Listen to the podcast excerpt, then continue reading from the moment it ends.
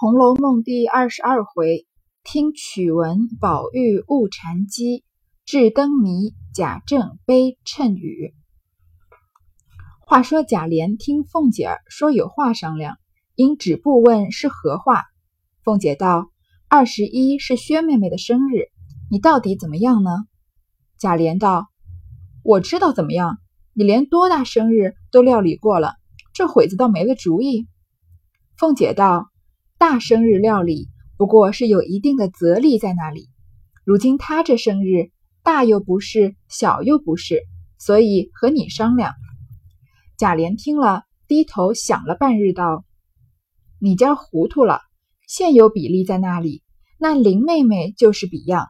往年怎么给林妹妹过的，如今也照一给薛妹妹过就是了。”凤姐听了，冷笑道。我难道连这个也不知道？我原也这么想定了，但昨儿听见老太太说，问起大家的年纪生日来，听见薛大妹妹今年十五岁，虽不是整生日，也算得将笄之年。老太太说要替她做生日，若想来，若果真替她做，自然比往年与林妹妹的不同了。贾琏道：“既如此，比林妹妹的多增些。”凤姐道：“我也这么想着，所以讨你的口气。我若私私自添了东西，你又怪我不告诉明白你了。”贾琏笑道：“爸爸，这空头情我不领，你不盘查我就够了，我还怪你。”说着已进去了，不在话下。在这个嗯，平儿帮贾琏掩藏了这个多姑娘的一缕一绺头发以后呢，凤姐不是说有话跟她说吗？她商量的事情呢，是问这个薛宝钗的生日怎么过。贾琏就觉得不解啊，你办过多大的生日了？之前贾政的生日才过过，那不是王熙凤办的吗？凤姐说呀，大生日料理不过是有一定的责力在那里。像贾政啊、史老太君啊这些人过生日啊，反而容易。为什么呢？因为他们已经有一定的这个嗯规模。比如说贾政要过生日，他们肯定就是比照着，比如说贾赦啊，或者是贾珍怎么办。然后史老太君呢，也许就是比照着他自己去年怎么办，今年就怎么办，因为老年人嘛，每一年的生日都要好好过。但是，就是薛宝钗是个客人，那她的生日应该怎么办呢？贾琏想说啊，你就比照着林妹妹过不就行了吗？因为林妹妹也是算是贾府的客人吧。但是凤姐就说啊，你你当我连这个也不知道？她当然是比贾琏靠谱多了。贾琏能想到的，她能想不到吗？只是她听起来啊，薛宝钗原来今年满十五岁。这个肯定是过虚岁啊，古人嗯都是过虚岁的，说虽然不是整生日，不是什么十岁、二十岁、三三十岁呢，但是是将笄之年。这里王熙凤说将笄之年啊，就更加确定了，呃，这个薛宝钗是十四岁，有可能是十三岁，但是呃这个就不深究，反正肯定不是十五岁，因为呢，及古代女子这个及笄之年是十五岁，就是女孩子满十五周岁的时候呀，她们要结发。用笄，呃，这个上面一个竹字头，下面一个开关的开啊，就是呃发簪的意思。用这个发簪呢，把她的头发结起来，就是挽起来。所以呢，女孩子满十五周岁呢，叫做及笄。满了十五周岁呢，也就是说到了这个结婚的年龄了。那薛大妹妹说，薛大妹妹今年十五岁啊，是说她这个虚岁，肯定不是整岁，所以是嗯过这个将笄之年。说呢，老太太说要替她做生日，如果呢果真替她做呢，那一定就不能参照林妹妹说的不同了。嗯，就是说，嗯，这不是一个普通的生日，是即将要在及笄之年，可能是最后一个生日，所以在成年前的最后一个生日，所以老太太说要办一办。所以就是古这个以往啊，这个普通的生日肯定是不办的。但是既然要做呢，就不能比照林妹妹的。那贾琏就随便糊弄糊弄，就说那就比林妹妹的多增一些东西不就行了吗？凤姐说啊，我也这么想着。如果我私自添了这个东西啊，你又怪我不告诉你了。贾琏就说啊，我可不领你这个情，你不盘问我就算了，我还要怪你呢。王熙凤是不是很嗯很喜欢做这样的事情？她之前对王夫人也有这样的举动，她故意去询问一件不重要的事情，然后呃这说这个东西让谁去拿呢？然后让你让别人觉得这点小事你也来麻烦我，但是真正有大事的时候，王熙凤反而不会去找贾琏这个经过他的同意的。这里特地提到了贾要比照林黛玉啊，但是说既然是将笄之年，要给她多增一些，尤其是贾母说要替她办嘛，所以这个嗯后面啊就埋了一个伏笔，嗯林黛玉就对这件事情产生了反应。且说史湘云住了两日，因要回去。贾母因说：“等过了你宝姐姐的生日，看了戏再回去。”史湘云听了，只得住下。又一面遣人回去，将自己旧日做的两色针线活计取来，为宝钗生成之意。谁想贾母见宝钗来了，喜她稳重和平，正值她才过第一个生辰，便自己捐资二十两，换了凤姐来。交与她置酒戏，凤姐凑趣笑道：“一个老祖宗给孩子们过做生日，不拘怎样，谁还敢争？又办什么酒戏？既高兴要热闹，就说不得自己花上几两，巴巴的找出这没烂的二十两银子来做东道。这意思还叫我赔上。果然拿不出来也罢了，金的、银的、圆的、扁的，压塌了箱子底，只是勒坑勒坑我们。”举眼看看，谁不是儿女？难道将来只有宝兄弟顶了你老人家上五台山不成？这些梯级只留于他。我们如今虽不配使，也别苦了我们。这个够久的，够细的，说的满屋里都笑起来。贾母一笑道：“你们听听这嘴，我也算会说的，怎么说不过这猴儿？你婆婆也不敢犟嘴，你和我帮帮的。”凤姐笑道。我婆婆也是一样的疼宝玉，我也没处去诉冤，倒说我犟嘴。说着，又引着贾母笑了一回。贾母十分喜悦，说这个贾母见自从宝钗来了这个贾府啊，喜她稳重和平，她就是这个人性格很温和，而且呢，她才在贾府过第一个生日，就自己出了二十两，让凤姐啊来操办这个生日，来请戏班子呀，然后摆酒。这里又是时间线索的混乱的一个表现。他说薛宝钗来才过第一个生日，但是你想想看，薛宝钗什么时候就来了？在薛宝钗来了贾府以后啊，秦可卿死，然后贾瑞死，这些事情都是过了，都是过两三年了吧？所以这个，嗯，薛宝钗肯定不是在贾府过的第一个生日。但是同样的，我们就不去追究这件事情。凤姐啊，就凑趣说啊，意思就是说二十两根本不够。说你你老祖宗给孩子们过生日，但是他是一种开玩笑的语气讲，他怎么他不可能真的在贾母面前态度强硬的说你就给我这么点钱啊，我怎么办得了？肯定不可能。但是他就是嗯呃一种幽默的方法回说，你给孩子们过生日啊，不管怎么样，谁还要真还办什么酒戏呢？就是不办也可以，但是既然要办啊，就要花点钱，你就拿这么点钱给我，意思是多出来的钱还让我让我赔上了，让我贴了。如果假如果说史老太君你真的没钱就算了呀，但是你压箱子底这么多东西，金的、银的、圆的、扁的，把箱子底都压塌了，还要这个有这个榨干我们的这个积蓄，你抬眼看看，谁不是儿女啊？难道只有将来宝兄弟顶了你老人家上五台山不成？就是说，难道以后你死了，只有这个贾宝玉来抬你，嗯，上把你的这个遗体抬到五台山上去吗？但是他这里说的是比较委婉，而且是以这种搞比较搞笑的方法说的，说你这些钱啊，你不拿出来。办生日啊，肯定是要留给贾宝玉的。我们啊，虽然不配用这些钱，也不也别苦了我们呀。哪个够久，哪个够细的。然后大家呢都笑起来了，因为王熙凤，因为首先这个晚辈啊跟贾母顶嘴就是很好笑的一件事，而且王熙凤这个人讲话又非常幽默，有幽默感。贾母也说啊，你们听听这个嘴，我也算会说的，但是说不过这猴儿。他说这个王熙凤是个猴子，你婆婆也不敢犟嘴，这个贾赦的老。婆这个邢夫人都不敢跟我犟嘴，你跟我在这帮帮的。当然了，媳妇跟婆婆顶嘴是，呃，有另外这个儿媳妇跟婆婆顶嘴啊，有另外一种，嗯，意思。这个婆媳关系本来就是个比较敏感的话题，所以不管是邢夫人还是王夫人，要是跟贾母顶嘴，就没有这个好笑的这个效果在了。但是孙媳妇儿又是不一样，因为就好像贾静过生日，她不让这个贾珍去这个找她给她办。但是贾珍不就派了贾蓉去吗？那他的孙子去是可以的，所以这里孙媳妇顶嘴呢，就有这个效果在。再加上贾母本来就跟王熙凤的嗯讲话有一点没大没小的，还记得王熙凤刚出场的时候，贾母就说她是个泼皮破落户嘛，所以凤姐就笑着说啊，我婆婆也是一样的疼宝玉，我也没地方伸冤，不要说我犟嘴。大家又笑了一回，贾母就很高兴。这里。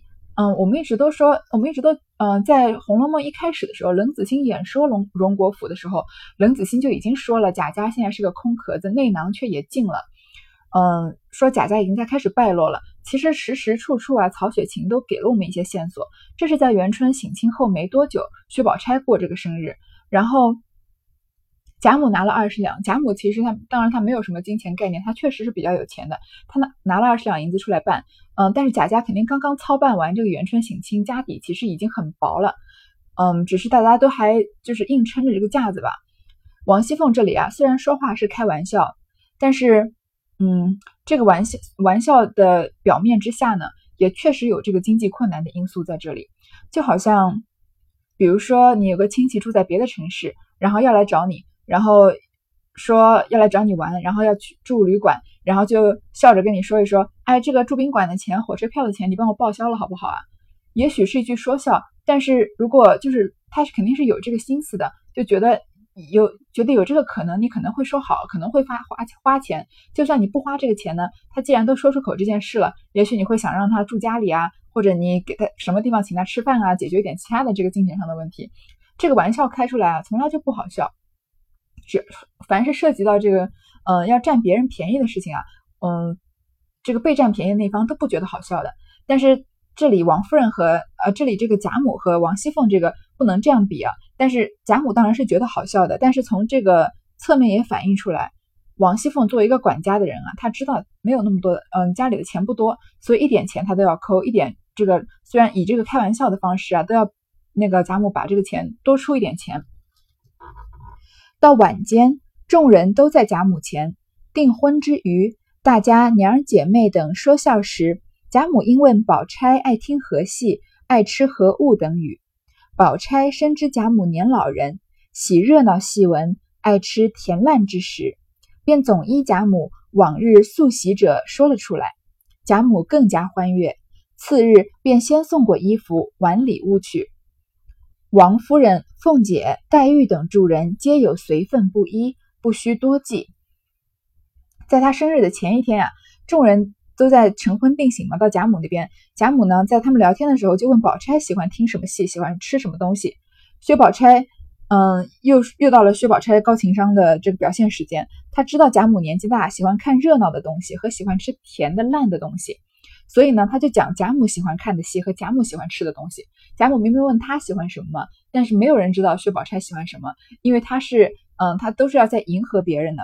所以他就着贾母的说呢，贾母一听，哎，你吃喜欢吃的正好是我喜欢吃的，那你喜欢看的正好是我喜欢看的，所以他就很高兴。如果问林黛玉喜欢吃什么，喜欢看什么，那林黛玉说她喜欢看什么，嗯，比较悲情的戏啊，嗯。良辰美景奈何天啊，这种的，那贾母就不会喜欢看了，对吧？因为年纪大的人不太能看这种生离死别的东西。然后呢，嗯，第二天呢，就送了衣服礼物过去。这里我们说啊，为什么贾母感觉好像对薛宝钗特别好，对林黛玉好像就没那么好？说说这个薛宝钗又是将笄之年，又不是真正的及笄之年，那。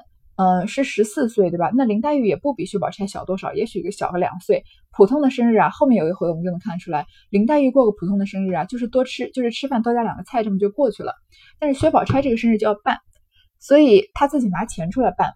所以在在后面啊，这个嗯，有很多看《红楼梦》的人有分两派，一派人认为呢，贾母其实是希望薛宝钗和贾宝玉结婚的，另一派人就认为贾母是希望林黛玉跟薛这个贾宝玉结婚的。然后呢，两派人都引用了这个第二十二回的这件事情当他们的证据，认为贾母是挺这个薛宝钗和贾宝玉结婚的一方呢，就认为你看贾母呢出了在薛宝钗过生日的时候厚待了她，这个出了钱人给她办生日，就说明她比她把薛宝钗高看一眼，比起林黛玉来，所以呢，她是觉得心里内定了这个薛宝钗是他未来的孙媳妇儿。而支持林黛玉和贾宝玉在一起的人就认为呢，嗯，贾母这里对薛宝钗更加好啊，是因为薛宝钗是客人，所以嗯，她有这个大户人家的待客之道。而林黛玉呢，她是把林黛玉当成自己人的，所以就把林黛玉的生日就好像元春、探春这个自己家人的生，呃，不是元春了，就像探春、惜春这些人自己家人的生日这样过了。所以他内心里是希望林黛玉和贾宝玉长长久久的在一起，因为他已经早已在他眼里早已把林黛玉当自家人了。这里呢，就靠你看你的观点，看你来解读了。至二十一日，就贾母内院中搭了家常小巧戏台，定了一班新出小戏，昆弋两腔皆有。就在贾母上房排了几席家宴酒席，并无一个外客，只有薛姨妈、史湘云、宝钗是客，余者皆是自己人。这日早起，宝玉因不见林黛玉，便到她房中来寻，只见林黛玉歪在炕上。宝玉笑道：“起来吃饭去，就开戏了。你爱看哪一出，我好点。”林黛玉冷笑道：“你既然这样说，你特叫一班戏来，拣我爱的唱给我看。这会子犯不上指着入借光问我，应该是指着人借光问我。这边这个字应该是打错了。”宝玉笑道：“这有什么难的？明儿就这样行，也叫咱他们借咱们的光。”一面说，一面拉起他来，携手而去，说。嗯，到二十一日这天呢，贾家啊已经搭了这个戏班，因为他们之前为了元春省亲，不是已经在自己家里操练了一个十二个女孩子，这个已经会了几出戏嘛，然后又新练了一些戏，有不同的唱腔。然后呢，说贾母上房啊排了几席家宴，没有一个外客，客客人只有谁呢？薛姨妈、史湘云、薛宝钗，余者皆是自己人。这句话写的还是挺微妙的。薛姨妈、史湘云、薛宝钗当然是客，那难道林黛玉不是客吗？林黛玉和薛宝钗的身份有什么差别呢？一个不就是这个，呃，贾敏的他自己这个史老太君女儿的的外孙女，还有另一个呢是他媳妇儿的这个姐妹的女儿。所以说起来，其实林黛玉自然是轻一点，但她也算是客人。所以这里啊，那些说这个，嗯，贾母是站贾宝玉和林黛玉这一派的呢，又又用了这句话当他们的这个证据，就是说。在这里，曹雪芹已经写出来了，林黛玉不是客人，她是贾家的主人。然后呢，早起的时候，林黛贾宝玉找不到林黛玉，就去找她，发现林黛玉啊在生闷气。为什么呀？他肯定是吃醋了。他不一定，他不仅仅是只吃贾宝玉和薛宝钗的醋，薛宝钗被后代了，他当然也是不高兴的。因为之前说过嘛，他内心是个没有安全感的人，他又觉得他是寄人篱下的，毕竟他的父母都死了。现在林这个薛宝钗在贾府过生日办的这么轰轰烈烈，那林黛玉自己过生日的时候随随便便就过过去了，因为她以前的生日，嗯，不是都过过吗？然后贾琏不是说照着她的生日办，但是后来，嗯，王熙凤说这是将击之年，贾玉这个贾琏就说那再增添一些东西，所以很明显这个薛宝钗的这个排场，我们就假装这个是薛宝钗在贾府的第一个生日好了。那薛宝钗一到贾府，她的第一个生日就过得比林黛玉过得要大。那林黛玉心里当然是不开心的，所以她不想去。那贾宝玉就想拉她去，说你马上就要开戏了，你想看哪一出？我帮你点。林黛玉啊冷笑道，她又开始阴阳怪气了，说你既然这么说啊，你就特别特地叫一班戏来，专门捡我爱我爱听的，专门唱给我一个人看。这会儿犯不上指着人借光问我。有一个词叫凿壁借光啊，就是一个很爱读书的人家里穷，晚上没有灯。所以他就把自己的墙给凿破了，借着邻居的这个光来看书。这里呢，林黛玉就说啊，你这个明明是帮薛宝钗办生日，你不用在这说什么我想看什么，你帮我点什么戏。你要想帮我点戏，你就专门找一个戏班来找演给我看就行了。你在那借他的这个嗯排场来帮我在我面前做什么人情呢？可以看得出来他是在吃这个薛宝钗的醋吧？宝玉就说啊，这有什么难的？明天我们就这样干，也让他们借我们的光。说着呢，他们就出去了。一起去看戏了。吃了饭点戏时，贾母一定先叫宝钗点，宝钗推让一遍，无法，只得点了一折《西游记》。贾母自是欢喜，然后便命凤姐点。凤姐一知贾母爱热闹，更喜血笑科混，便点了一出《刘二当一》。贾母果真更有果真更有喜欢，然后便命黛玉点。黛玉应让薛姨妈、王夫人等。贾母道：“今日原是我特带着你们取笑，咱们只管咱们的，别理他们。我巴巴的唱戏摆酒，为他们不成？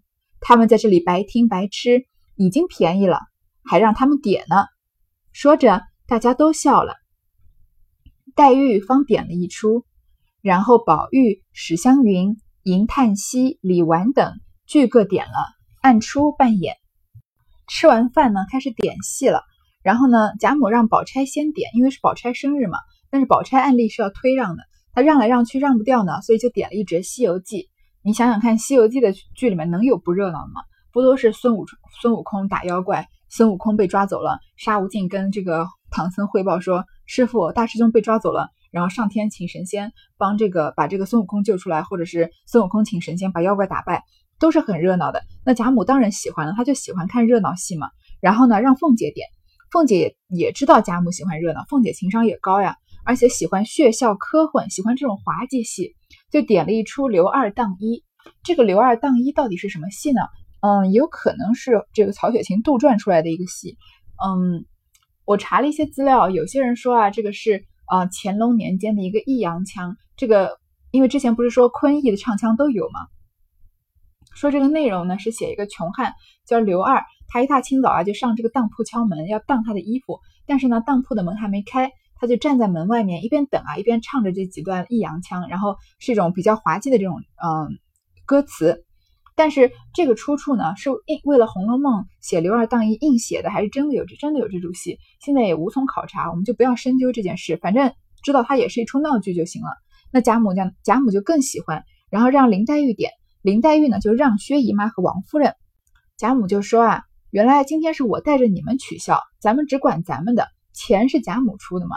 然后呢，生日是过薛薛宝钗的生日，然后是带着孙子这辈的人取笑，我们就管我们的，理他们干嘛呀？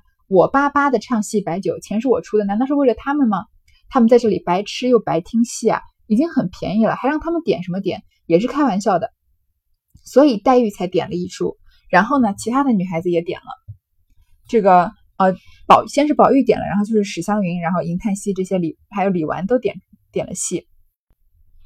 至上酒席时，贾母又命宝钗点，宝钗点了一出鲁智深醉闹五台山。宝玉道：“只好点这些戏。”宝钗道：“你白听了这几年的戏，哪里知道这出戏的好处？排场又好，词藻更妙。”宝玉道：“我从来怕这些热闹。”宝钗笑道：“要说这一出热闹，你还算不知戏呢。你过来，我告诉你，这一出热闹戏是一套北点将唇，铿锵顿挫，韵律不用说是好的了。”指那瓷藻中有一只寄生草，甜得极妙。你何曾知道？宝玉见说的这般好，便凑近来央告：“好姐姐，念与我听听。”宝钗便念道：“漫问英雄泪，相离处世家。谢慈悲，剃度在莲台下。没缘法，转眼分离乍。赤条条来去无牵挂，哪里讨？”烟蓑雨笠卷单行，一一任俺忙鞋破钵随缘化。上酒席的时候呢，贾母又让宝钗点戏，宝钗又点了一个热闹的鲁智深醉闹五台山。贾宝玉就腻了，说怎么老点这些东西啊？还记得在贾珍在宁国府过生日的时候，嗯，他们在点这些热闹戏，外面的小市民都说这种热闹的戏啊，只有贾家才能点得出来，因为这个排场很大嘛。但是贾宝玉就。觉得很无聊啊，然后他就想说，哎，这个书房里有个画上有个美人，我去陪陪她，对吧？贾宝玉就不喜欢这种热闹的东西，跟林黛玉一样。但是薛宝钗这里呢，就教育他了，说你白听了这几年的戏，都不知道这个戏有什么好。这个戏啊，排场又好，词藻更妙。贾宝玉就说呢，他怕这种很热闹的东西。宝钗说啊，如果你只觉得这一出鲁智深醉闹五台山是热闹戏啊，那你还不算不知戏呢。我然后呢，他就跟他说，我告诉你，这是这出热闹戏啊。是一套北点将唇，铿锵顿挫，韵律不韵律不用说是极好的。点将唇呢是一个词牌名，词牌就是一个词的格式的名称。因为像我们之前已经看到过这个律诗嘛，律诗只有四种格式，但是最常见的律诗只有两种格式，一个就是五言律，一个就是七言律。但是词牌就不一样了，它就有一千多种格式，而且啊，他们这个嗯，有的时候是有这个长短句。所以不像律师讲起来这么枯燥，枯燥。所以词牌呢是可以这个唱出来的，也是用这个，也是一种曲调名。其实也就跟元朝的这个曲牌差不多。那著名的词牌，词牌呢，我们应该都听过这个，嗯，《如梦令》，这个李清照写过的。然后，嗯，这个现在这个《红楼梦》出现的点点将唇是一个，还有。嗯，好像初高中的时候学过这个菩萨蛮，嗯，最最有名的就是这个蝶恋花了。好，然后说啊，这个首先这个词牌这个曲啊很好听，抑扬铿锵顿挫，而这个词藻呢有一只寄生草，甜的极妙。这个词牌是甜的，为什么？因为它的格律已经规定好了，就是长这个这句有几个字，那句有几个字，押什么韵都已经弄就都已经规定好了，所以往里面写这个往里面填词呢是用填，而不是自己想做什么就做什么，对吧？然后宝玉就说：“你说这么好，就念来我听听。”宝钗呢就念了这段词牌给他听。首先，鲁智深醉闹五台山，我们都知道是鲁智深是《水浒传》里面的人物，他是一个花和尚嘛。